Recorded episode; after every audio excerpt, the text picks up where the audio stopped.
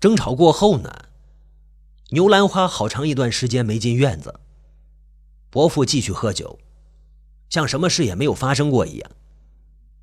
只有一个习惯变了，喝醉之后他不再睡在躺椅上，而是歪歪斜斜回到卧室，自己爬上床睡了。乔乔，送回去吧。有一天，伯父不知道从哪儿拿来几个鸡蛋，让我送给牛兰花。别说是我叫你去的。哦，伯母，送几个鸡蛋给你。球球，下次不许叫我伯母了。我比你娘长几岁，你就叫我姨娘吧。牛兰花接过鸡蛋，回了我一小袋花生。我把花生交给伯父，伯父接过来放在膝头上，什么话也没说。去吧，叫你伯母扎两串花儿，过两天就要。清明节前夕，伯父又让我去了一次牛兰花的铺子。我将伯父的话转告给了牛兰花，他让我捎回两句话：叫那老不死的自己来拿花儿，他不缺手不缺脚，别让一个驼子跑来跑去。过两天，伯父领着我去拿花，牛兰花却将两串花束塞在我手上，板着脸转身忙着别的事情去了。走吧，球球。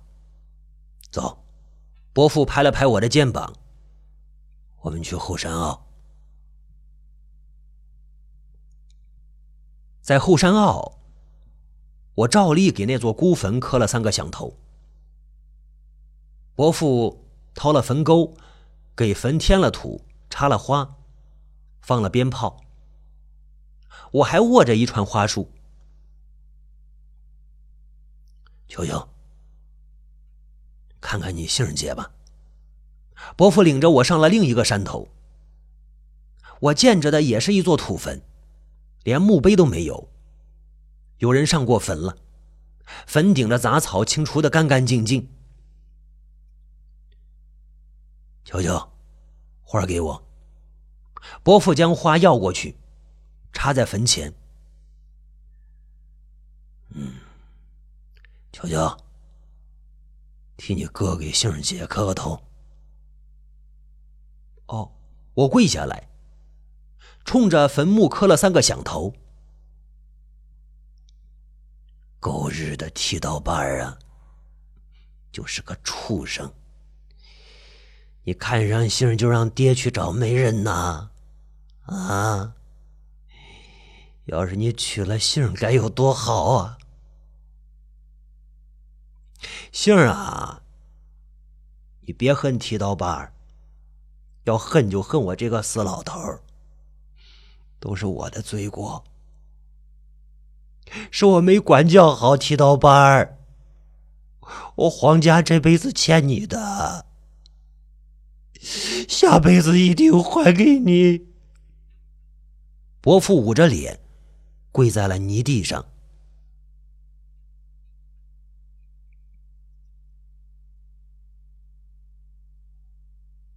牛兰花不来，院子冷清了许多。伯父让我将地翻过来，种上冬瓜。我瞧着冬瓜破土，长出了嫩绿的叶子。瓜藤慢慢的往瓜架上爬，慢慢的，瓜架成了一道绿色的篱笆，篱笆上开满了小黄花，一朵一朵笑着，比牛兰花扎的那些纸花不知道好看多少倍。冬瓜在重复去年的长势，日子也在轮回。伯父将躺椅搬回橘子树底下，有一盅没一盅的喝着酒，喝着喝着。就说起了醉话。这个婊子婆娘，说翻脸就翻脸了，嗯，说不来就不来了，个婊子婆娘。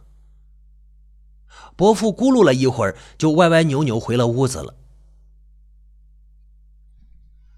我耐不住院子的寂寞，趁着伯父醉酒了，睡着了，就偷偷的往街上溜达。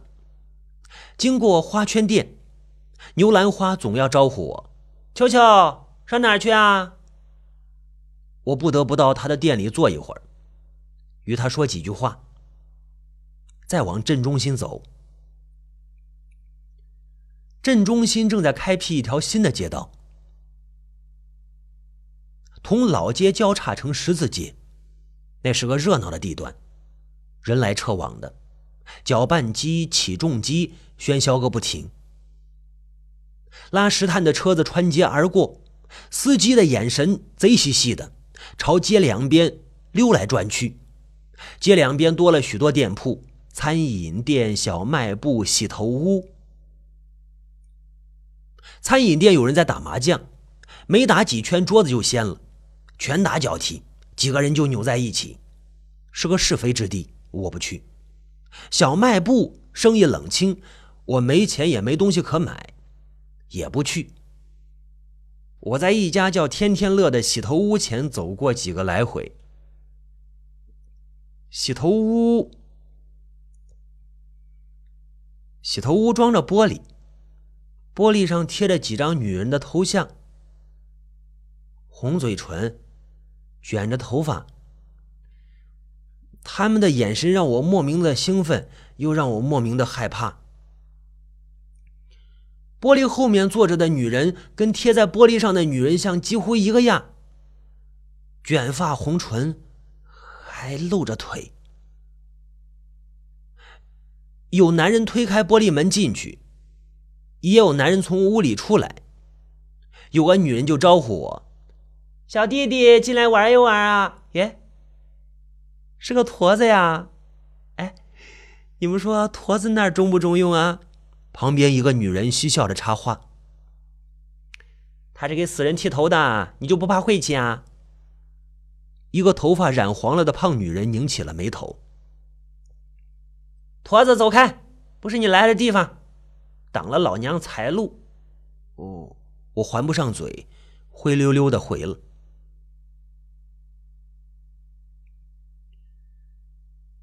从那以后，我很少上街溜达。我陪着伯父守在院子里，想方设法给自己找些事情来做，给冬瓜除草，嗯，烧水做饭，给伯父剪头发，我还给他挖耳朵。有一天，我正在瓜架下数冬瓜呢，听到前屋有人在敲门。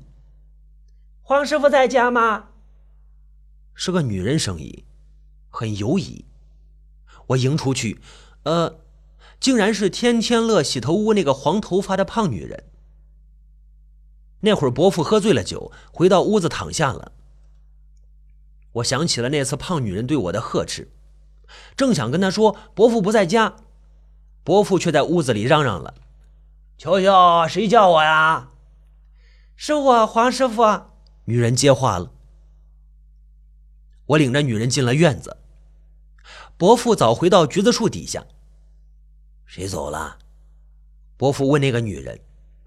“是我徒弟。”女人回答。“他多大了？”“好像是十九岁。”呃，或者二二十一吧。女人不敢肯定。走这么早，造孽呀！伯父舀了水洗手，换长衫。我把剃头箱放在女人脚边，女人害怕似的后退了一步。这个，球球啊，你也洗个手，换身衣服。伯父将一件黑长衫交给我，我穿上身，衣衫稍微长了一些，快要扫到脚踝了。我第一次穿着长衫，跟随伯父去了天天乐洗头屋。正是下午，阳光落在玻璃门上，让人眼花缭乱。洗头屋静寂的吓人，两个女人坐在长沙发上，拿眼睛追逐我们。那个走了的女孩躺在二楼的一个小房间里，那屋子里弥漫着一股刺鼻的香味，间或有着丝丝缕缕的腥臭。女孩的身体掩埋在被子下，仅露出半张寡白的脸。拿出香火来吧，伯父吩咐女人：“什么香火呀？”嗯，伯父的眉头跳了跳，盯着女人不再说话。啊啊啊！女人慌张的回转身，噔噔噔噔下了楼。女人拿上来的香火着了色，红艳艳的。我用打火机燃了三根香火，做了三个一，将香火插在一只易拉罐里。我展开围裙，准备给女孩围上。伯父却将我拦住了。来吧，也上炷香。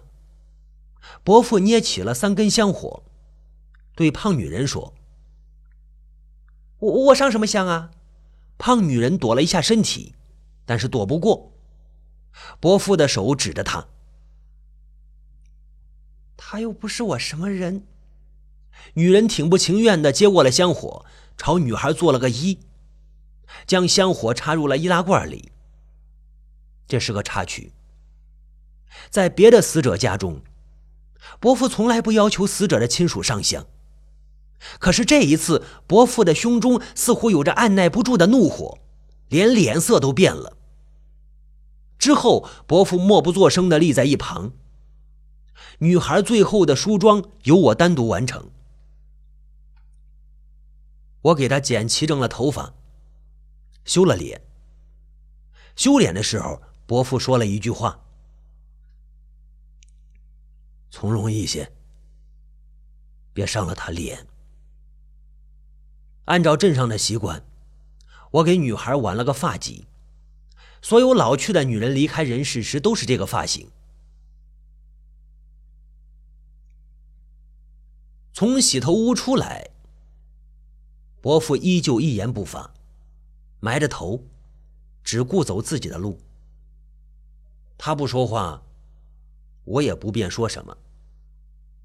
走了几十步远，街边突然扑过来一团阴影。你个挨枪子的剃刀把，我可捉住你了！我可捉住你了！是杏娘，从后背掐住了我的脖子，我的眼睛都让她掐黑了。黑着的一瞬间，有一张脸在我眼前飘荡，挂白挂白的，就是刚刚修整过的那张脸。他的嘴角挂着一抹不易察觉的笑容。你好好瞧瞧啊，他不是剃刀疤，不是剃刀疤。伯父掰开他的手，将杏娘从我身上拽走。可是杏娘认定了我是剃刀爸，只要伯父松开手，他立刻张牙舞爪地朝我扑过来。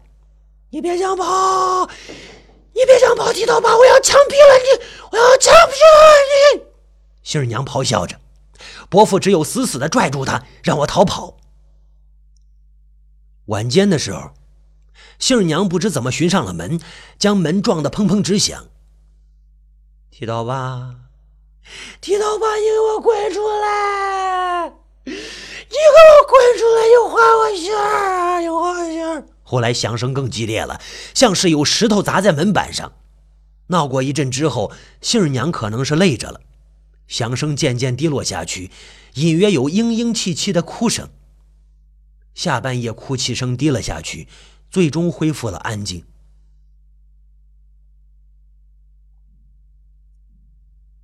第二天，伯父出门时，让一个男人堵了回来。男人长相很粗鲁，腿壮拳粗，黑着脸，从头到尾都没说一句话。伯父将他领到橘子树下，让我添了一张椅子。来吧，喝两盅。伯父添了酒盅，那个男人也不推辞。酒一盅接一盅的喝，伯父的脸越来越红，男人的脸越来越黑。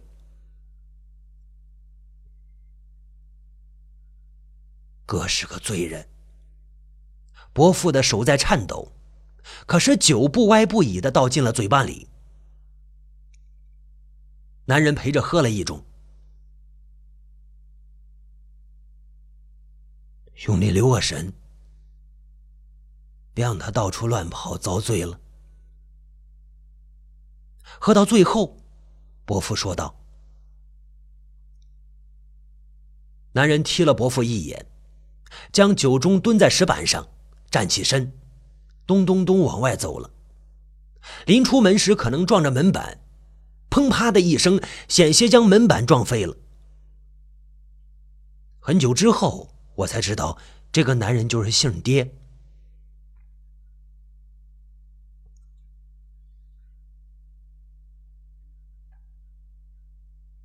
三年后，我已经是个熟练的剃头匠。伯父对我的手艺很放心，每次出去剃头都放手让我干。